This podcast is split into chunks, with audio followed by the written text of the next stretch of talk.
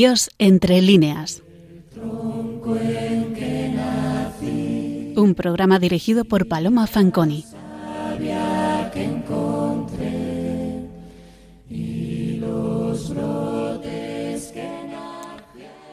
Buenas noches y muy feliz año, queridos oyentes de Radio María.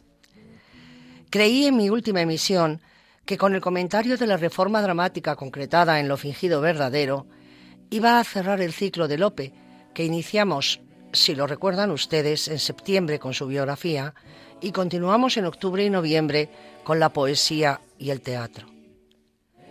Pero pasar por alto la prosa del Fénix no me pareció una decisión acertada, y como en esta ocasión me correspondía intervenir cuando aún se celebra litúrgicamente la Navidad, y estamos a la espera de la llegada de los Reyes Magos pasado mañana con lo que la solemnidad de la Epifanía supone para el pueblo cristiano de Oriente y Occidente, me ha parecido adecuado completar este mosaico lopesco que sucintamente vamos mostrando con una obra en prosa de bellísima factura por parte de nuestro gran bate, muy apropiada para este momento.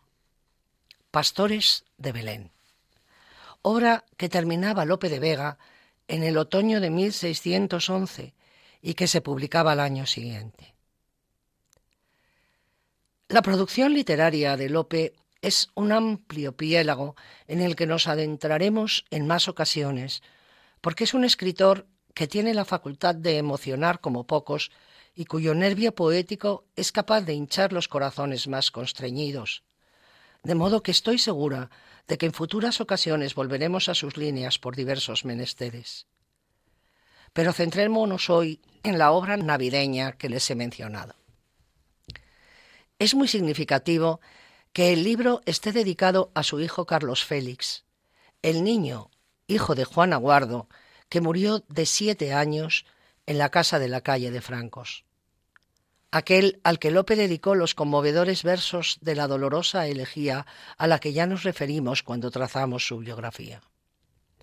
La dedicatoria dice así. Estas prosas y versos al niño Dios se dirigen bien a vuestros tiernos años, porque si Él os concede los que yo os deseo, será bien que cuando halléis arcadias de pastores humanos, sepáis que estos divinos escribieron mis desengaños y aquellos mis ignorancias. Leer estas niñeces, comenzad con este Christus, que Él os enseñará cómo habéis de pasar las vuestras. Señala Zamora Vicente que en estas palabras de la dedicatoria va explicado a grandes líneas el aire general de los pastores de Belén, una Arcadia a lo divino. Pastores que van y vienen, traspasados de tierno y real sentido religioso en torno al nacimiento del Salvador. Lope logró redondear un libro exquisito, saturado de poesía y de emoción. Podemos acercarnos a los pastores seguros de que tropezaremos enseguida con bellezas abrumadoras. Una explicación simplista para localizarla en la trayectoria de las letras españolas sería la de pensar en la corriente que hace volver a lo divino multitud de libros ilustres. Tal la vestidura devota que Sebastián de Córdoba hizo con los versos de Garcilaso de la Vega, o la Clara Diana a lo Divino, título del trueque de la Diana de Montemayor llevado a cabo por Bartolomé Ponce. Pero en todas estas transmutaciones y nuevas vestiduras hay siempre una parodia, señala Zamora Vicente, o por lo menos una evidente irrespetuosidad con la criatura artística, no justificada siquiera con los fines piadosos. Y estos sentimientos no albergan en la obra de Lope. Lope es sincero, emocionado y rendidamente auténtico cuando mueve a sus pastores. Pone en este danzar sus más altas dotes, introduciéndose en el mundo de la leyenda piadosa y bíblica, también común a todos sus contemporáneos, no podemos perder de vista esta identidad nunca, a pesar de su indudable originalidad, y haciéndola vivir, dotándola de carne y hueso. Estos pastores no tienen nada de profanación o de burla. Recitan una y otra vez poemas admirables, con boca limpia y candorosa. Dicen largos párrafos llenos de complicada casuística, y con su rústica andadura remueven todo el patrimonio cultural de Lope al lado de sus más nobles remedos de la tradición popular. Hasta aquí las palabras de Zamora Vicente. Entremos en el desarrollo de la obra.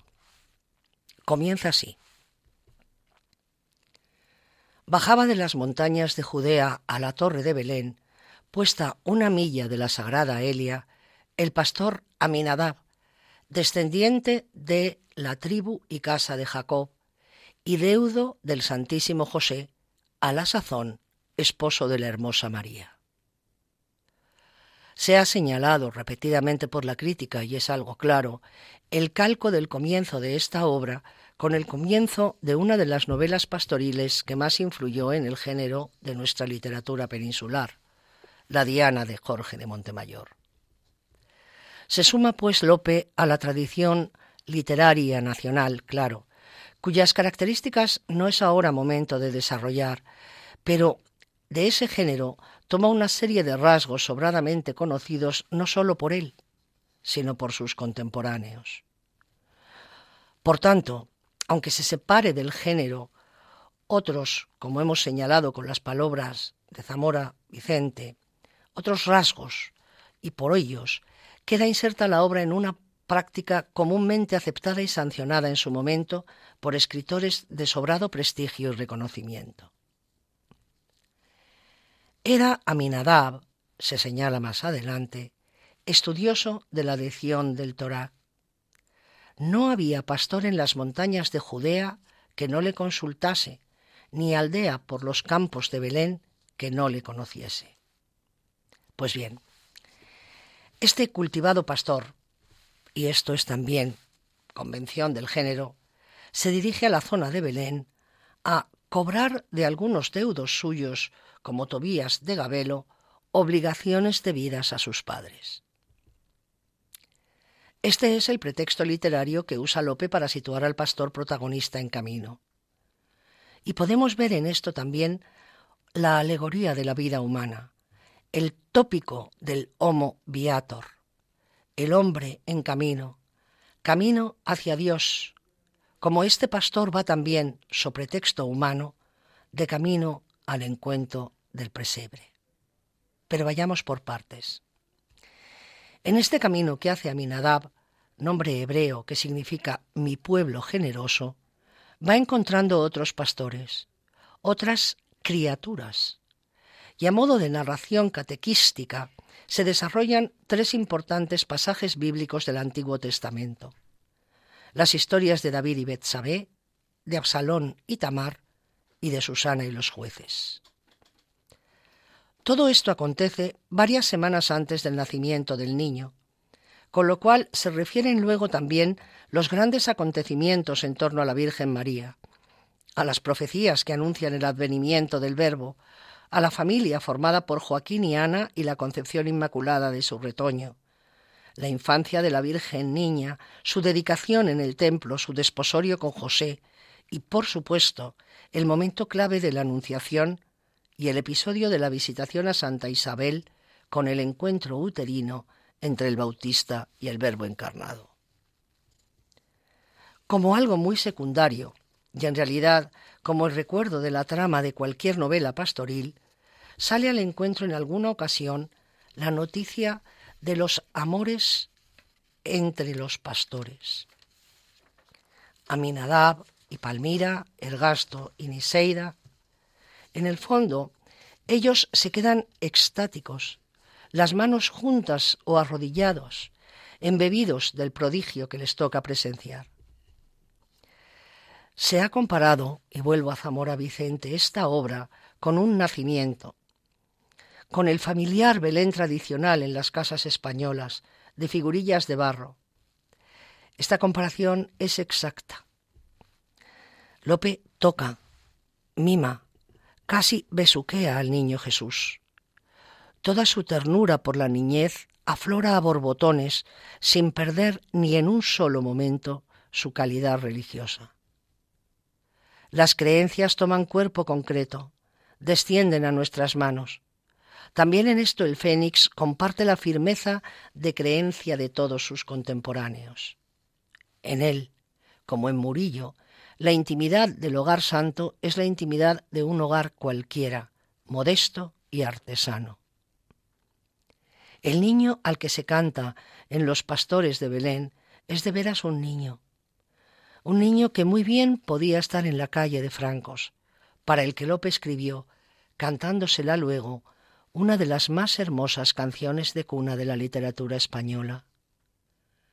Pues andáis en las palmas, ángeles santos, que se duerme mi niño, tened los ramos. Supo el Fénix presentar toda la materia religiosa como presentaba cualquier otro asunto histórico o pasional. No hay más respeto que el intocable al dogma. La irreverencia, por otra parte, no se habría tolerado tampoco en la colectividad. Fuera de eso, lo más sagrado y lejano aparece inmediato y familiar, vestido de color y del eco actual, y adornado de experiencia. He aquí cómo se cuenta el gran acontecimiento del nacimiento del Salvador. Conociendo, pues, la honestísima Virgen la hora de su parto, José salió fuera, que no le pareció justo asistir personalmente a tan divino sacramento. María, descalzándose las sandalias de los benditos pies y quitándose un manto blanco que la cubría y el velo de su cabeza, quedándose con la túnica y los cabellos hermosísimos tendidos por las espaldas, sacó dos paños de lino y dos de lana, limpísimos y sutiles, que para aquella ocasión traía, y otros dos pequeñitos para atar la divina cabeza de su hijo. Pues como tuviese todas estas cosas prevenidas, hincándose de rodillas, hizo oración las espaldas al pesebre y el rostro levantado al cielo, hacia la parte de oriente. Estando en esta oración, sintió mover en sus virginales entrañas su soberano Hijo, y en un instante lo parió y vio delante de sus castos ojos. Estaba el glorioso infante desnudo en la tierra, tan hermoso, limpio y blanco como los copos de la nieve sobre las alturas de los montes o las cándidas azucenas en los cogollos de sus verdes hojas. El niño entonces, llorando y como estremeciéndose por el rigor del frío y la dureza del suelo, extendía los pies y las manos buscando algún refrigerio y el favor y amparo de su madre, que tomándole entonces en brazos, le llegó a su pecho, y poniendo su rostro en el suyo, le calentó y abrigó con indecible alegría y compasión materna.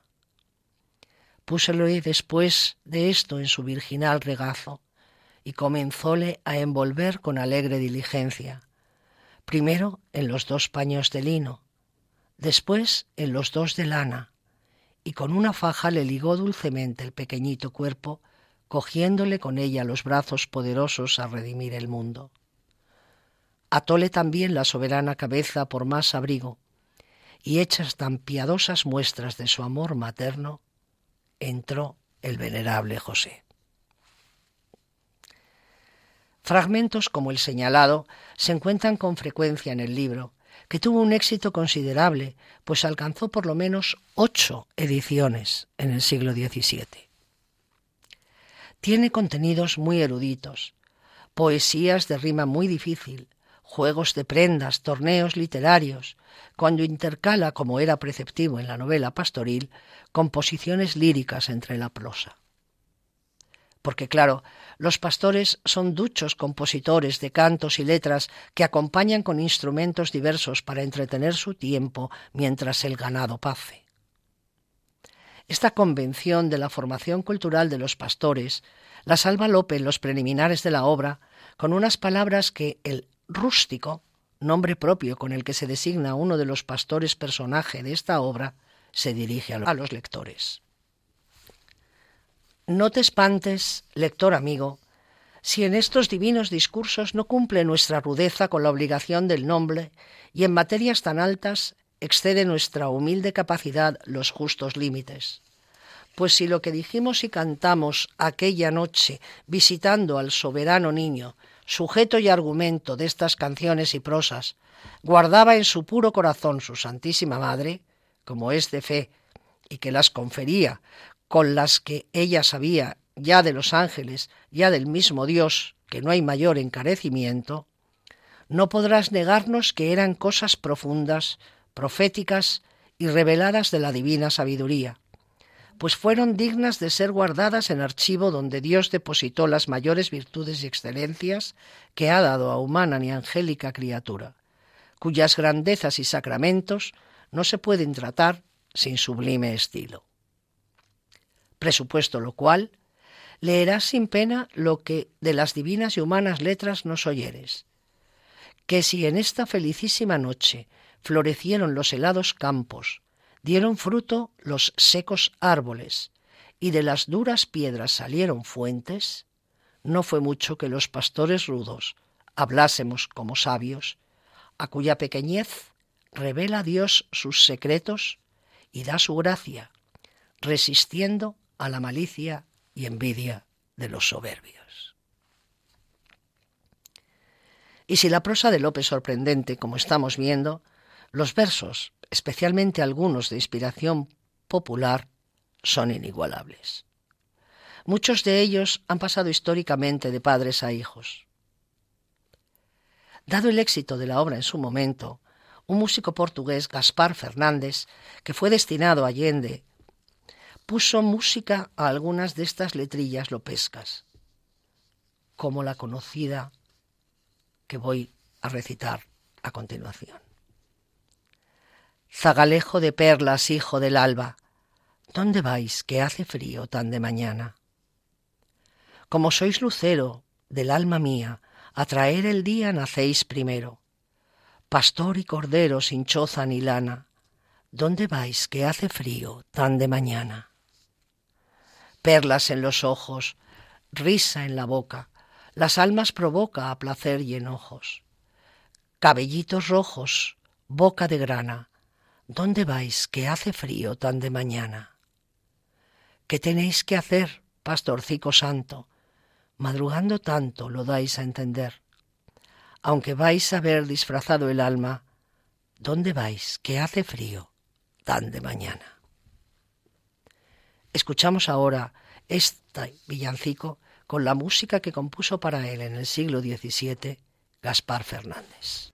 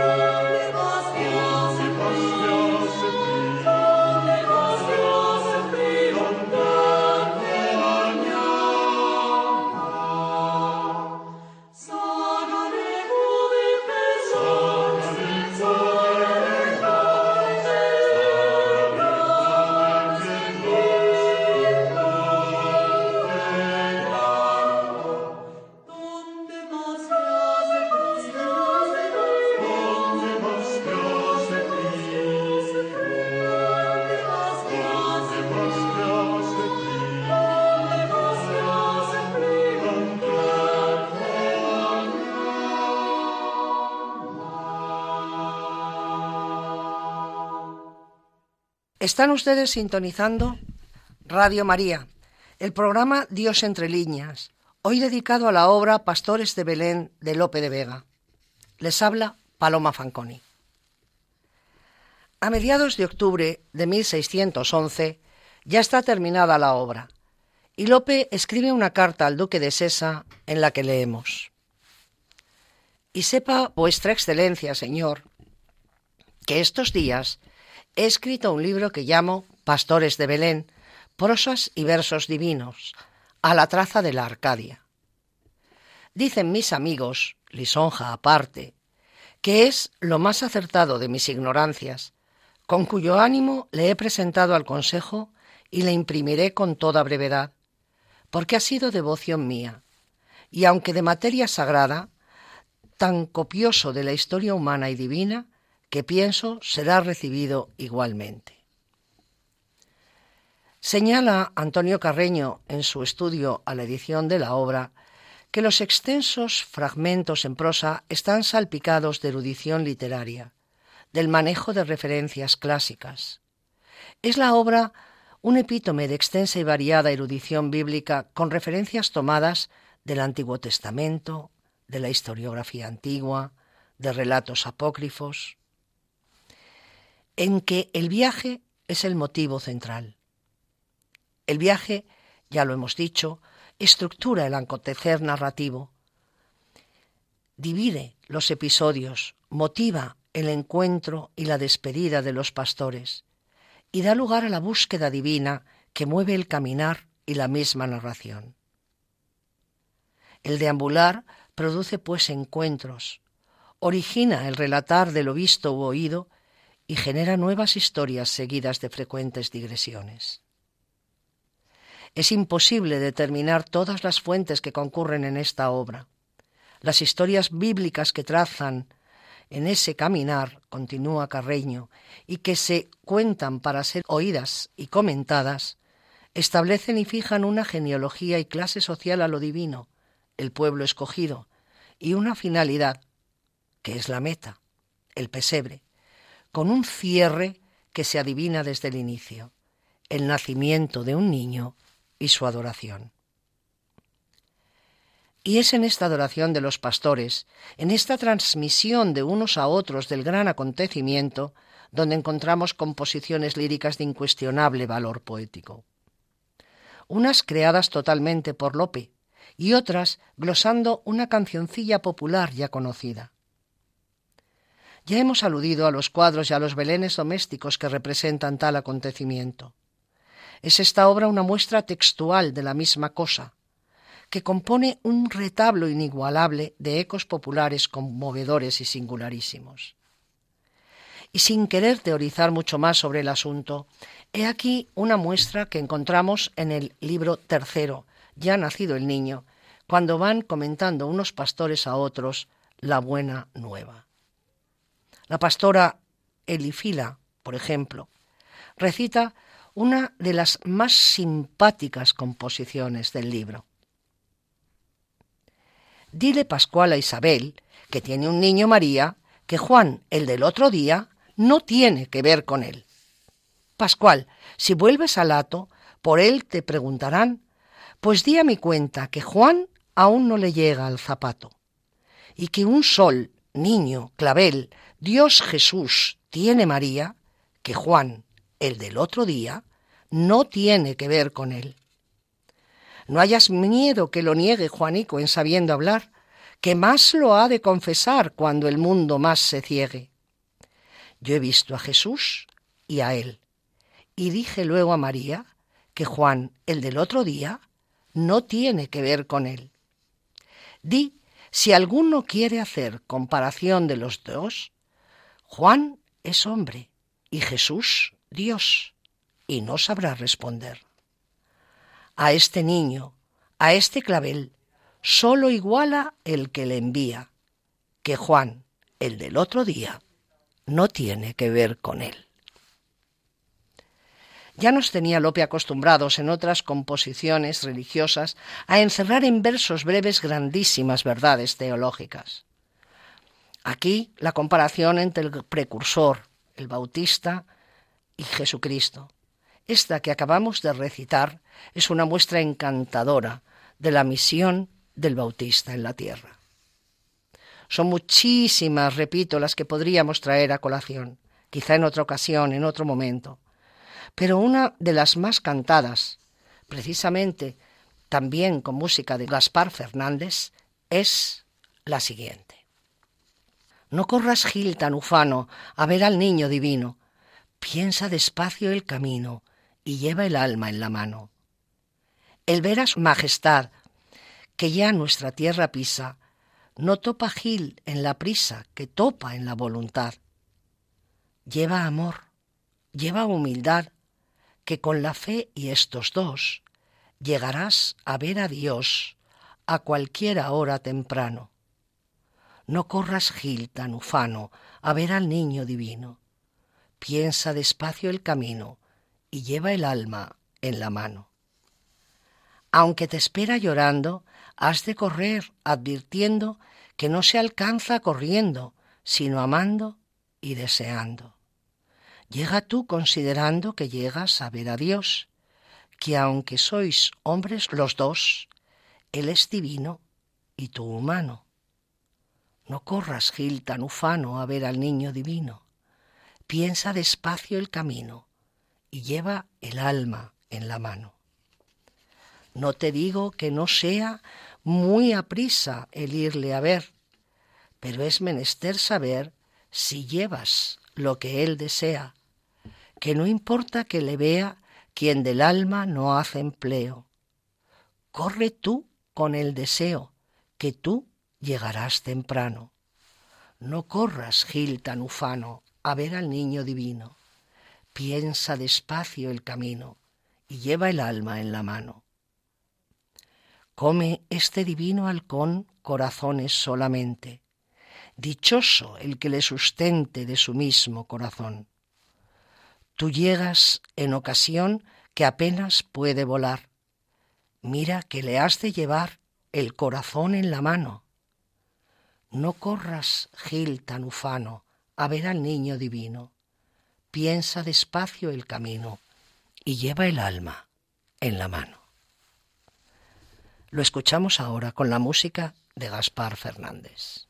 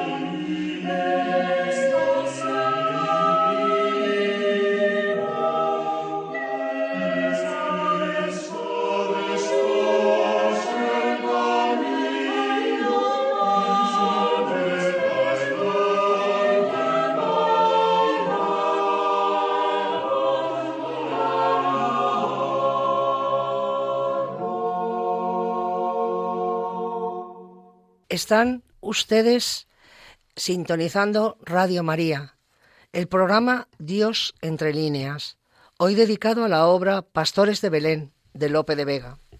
Les habla Paloma Fanconi. Mañana es la noche de Reyes y quiero cerrar el programa con el bellísimo fragmento en el que el pastor Aminadab relata la llegada de los magos, ya terminando el libro tercero. En vuestra busca venía, pastores y zagalas beletmíticas, porque sabed que traigo que contaros de Belén, donde esta mañana he estado, y son tan grandes que ni caben ya en mi pecho, ni las hubiera podido sufrir si no las viniera por el camino diciendo a los árboles que las copas desde la noche que sabéis tienen floridas, en agradecimiento me ofrecían, humillándolas a mi cabeza como si desearan laureármela. ¿Qué cosa? dijo el gasto, puede ser tan alegre, amigo Aminadab, que no te quepa en el pecho donde cupo la nueva de que Dios en carne mortal habitaba con nosotros, tan cierta y verdadera que con tus ojos la has visto y con tus manos tocado. Bien dices, replicó Aminadab, que quien cosa tan admirable ha visto, de ninguna debía admirarse. Pero esta es de tanto contento que también merece el lugar que le he dado en el alma, pues todo se dirige a un principio como efectos de una causa. Por tu vida, dijo Bato, que te sientes en este gabán mío, que vienes cansado, y cuando no lo estés, nos dirás lo que te mueve a tanto regocijo. No me cansa a mí, respondió Aminadab, el hablar en estas cosas, ni el venir de verlas, que no pienso hacer otra cosa todos los días que tuviéremos tanta dicha que no se vuelva la Virgen a su casa. Sabed, pues, pastores, que estando yo a la puerta de aquel portal dichoso, acechando a aquel sagrado niño y su madre, que no osaba, si va a decir verdad, entrar adentro, glorificando a Dios de ver en la tierra a su Hijo y considerando los ejércitos de ángeles que le estarían guardando el sueño, he aquí donde veo venir una tropa de caballos, camellos y dromedarios y tanta gente con ellos, con tan ricos y diversos trajes, que por espacio de tiempo fueron suyos mis ojos. Yo imaginé que pasaban delante, y lo primero que se me puso en el entendimiento fue imaginar que sería nuestro rey Herodes, que de Jerusalén había salido a visitar su tierra. Mas engañéme en todo porque apenas hubieron los principales de ellos hablado entre sí, mirando al cielo, cuando con suma alegría se apearon de los camellos, y entrando por el portal, arrastrando las telas y brocados de sus vestidos por el suelo, saludaron a la hermosa Virgen y al santo José. Y el más anciano de ellos besó los pies del divino niño y le adoró, y presentó lo que a mi parecer traía para este efecto desde su tierra prevenido. Esto hicieron los otros, y luego por su orden los criados de más consideración. Yo entonces, mientras hablaban con aquella señora tan digna de mayor reverencia, pues los cielos se le humillan y el mismo Dios y Señor de ellos tiene necesidad de su calor, que no es poco encarecimiento decir que Dios tiene necesidad, mezclado entre los criados del bagaje y cargas en que venían algunos cofres y no poco repuesto de lo que al sustento pertenece, pregunté al que me pareció de rostro más benigno, como es ordinario cuando uno duda alguna cosa, elegir entre muchos el de mejor semblante. ¿Quién son? le dije, estos señores extranjeros, que sin duda lo son muchos, porque he visto al uno de ellos y a sus criados de color, que declara bien ser de muy lejos. Él, que para dicha mía no ignoraba nuestra lengua y por ventura les servía de intérprete, son, me dijo, los tres que has visto preferidos a todos, y llegar los primeros a besar el pie de este sagrado niño. Tres sabios reyes de Oriente, que por ciertas profecías y conociendo la grandeza suya por las estrellas, siguiendo lo que hasta aquí les ha guiado, vienen a adorarle, reconocerle y presentarle aquellas cosas que más ricas son en su tierra y que más convienen con lo que sus deseos querían significarle. Acordéme yo entonces de aquella profecía de David, que los reyes le adorarán y que las islas de Tarsis, de Arabia y de Saba le traerán dones. Y en otra parte, que del oro de Arabia y que había dicho Esaías, los reyes le verán, los príncipes se levantarán y adorarán a su Señor. Y cuando dijo, andarán las gentes en tu luz, y los reyes en el resplandor de tu nacimiento traerán el oro y el incienso de Sabá, anunciando la gloria del Señor. Díjele luego, pastores, procurando acariciarle con palabras, bien sean venidos los reyes a ver al rey, los señores al Señor, los sabios al sabio. Mas dime, si no te enoja mi deseo, sus nombres, sus partes y su patria. Siéntate, dijo él, mientras salen, y sabrás algo de lo que deseas. Que me place, le respondí con la alegría y gusto que podéis imaginar. Y él entonces prosiguió de esta suerte. La razón que les movió fue el haber leído y visto en la antigua teología que el Hijo verdadero de Dios había de venir al mundo y mostrarse en carne mortal a estos magos, o sabios reyes, por una señal que habían de ver en el cielo. Ansí que su teología estaba llena de estos oráculos, y por la misma razón todo el oriente. De la Sibila también habían sabido que habían de ver una estrella, y que la siguiesen y adorasen al Rey grande que ella les mostraría, saludándole de la suerte que ellos solían a sus reyes. Ninguno en Persia le visitaba sin algún presente, y éste había de ser de las cosas que era fértil la tierra en que nacía. Y ansí, los nuestros, por la vecindad de Arabia, que de oro es fértil, y porque de incienso y mirra abundan los caldeos y los persas, con estas tres cosas le visitan. No eran estos oráculos los que se entendían en Roma de los reyes y césares que tiránicamente habían de sojuzgarla, sino de la gran Sibila Eritrea, cuyo vaticinio se extendía de este divino príncipe diciendo, En la última edad se humillará Dios y se humanará la divina generación unida a la humanidad la divinidad, y el cordero estará echado en el heno y como niño será criado. También consideraron de Balán, de quien es fama entre nosotros que descienden, pues bien sabrás que dijo que saldría la estrella de Jacob y se levantaría la vara de Israel, que había de herir los capitanes de Moab y deshacer los hijos de Set y lo demás que sigue. No pienso yo que esta sería verdadera estrella, ni del número de los astros celestiales, porque como todas las demás tienen su movimiento diurno de oriente al occidente, ésta le tenía de septentrión al mediodía. Tal es el sitio de Jerusalén respecto de Belén. También por su claridad notable, pues al lado del sol resplandecía. Y también porque no tenía lugar en el cielo con las otras luces, sino cerca de la tierra, y porque en llegando a este portal o diversorio se ha parado y detenido su curso, como quien ya mostraba que había cumplido con el oficio para que había sido constituida.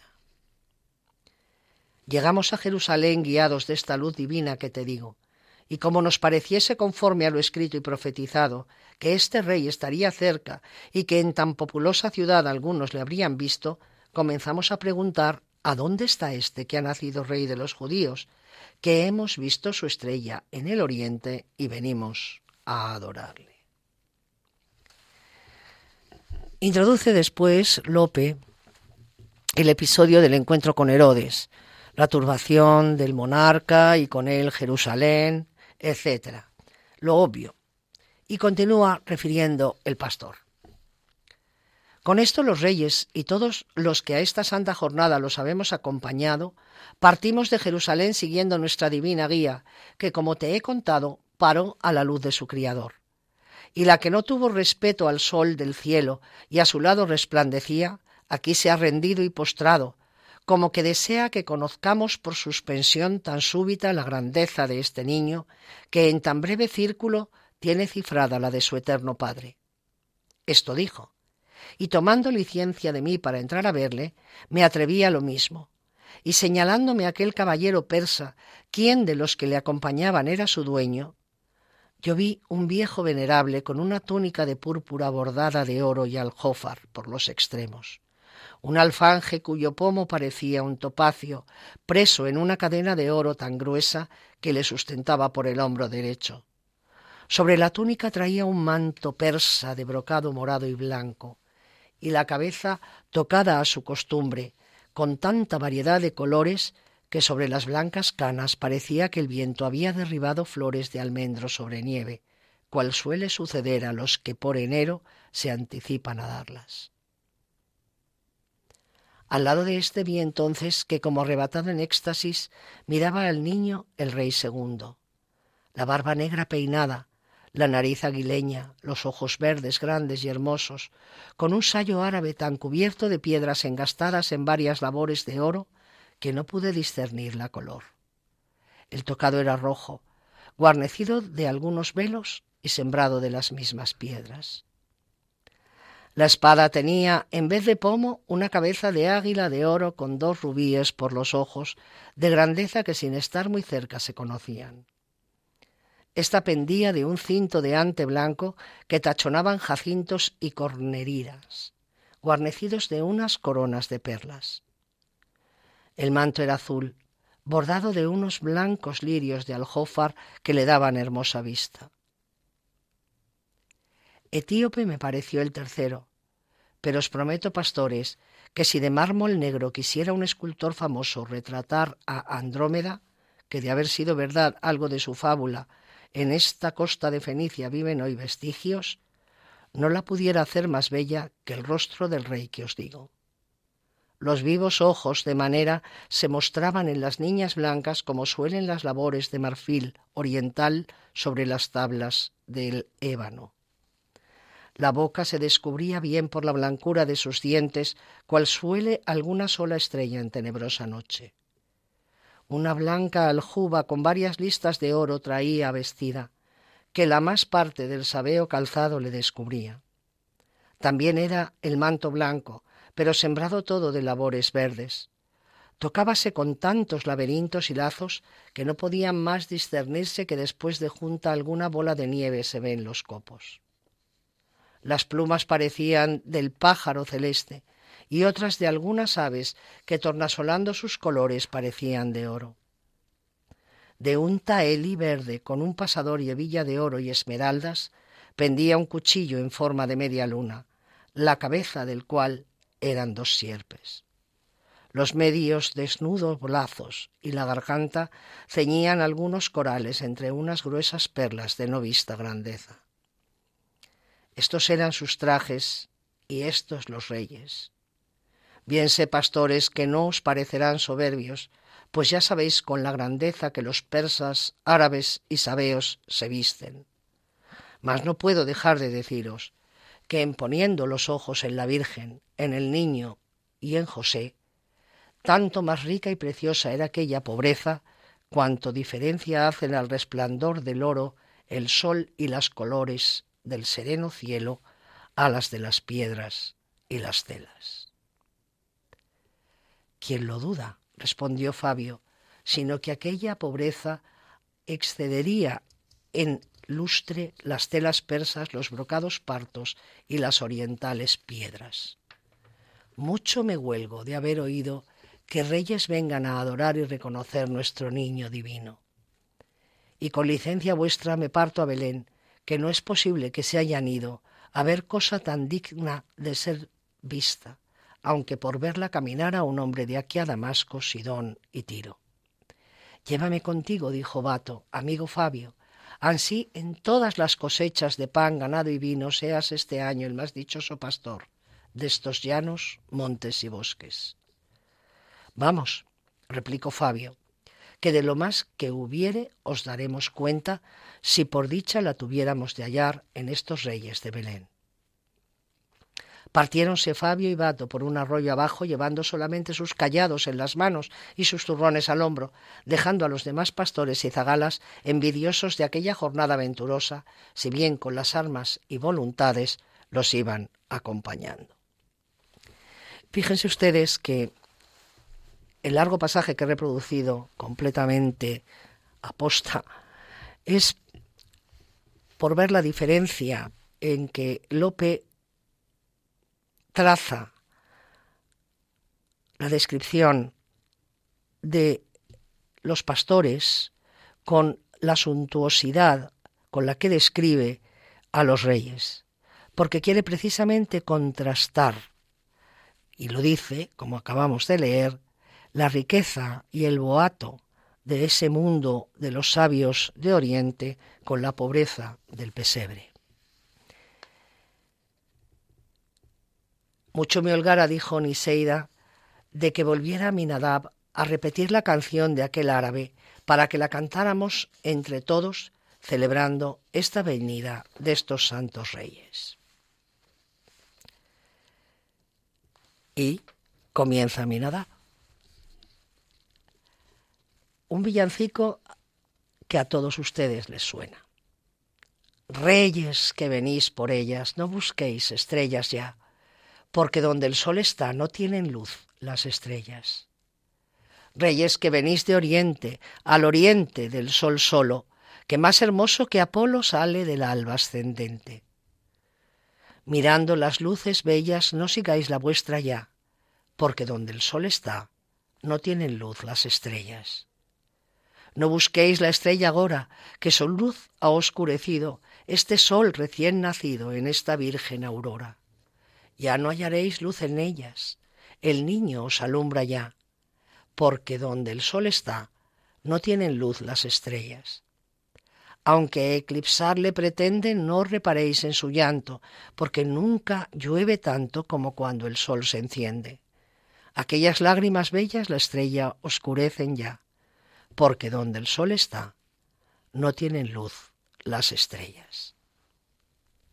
Vayan estos versos, señores, versos que recitamos en el breviario anualmente y que todos ustedes conocen perfectamente, como colofón a este programa y celebración de tal inminente Noche de Reyes de este recién estrenado 2022.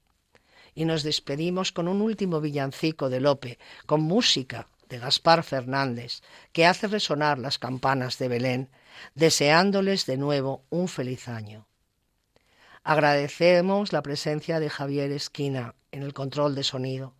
Han escuchado ustedes el programa Dios entre líneas en Radio María. Les ha hablado Paloma Fanconi. Gracias por su compañía y por su atención.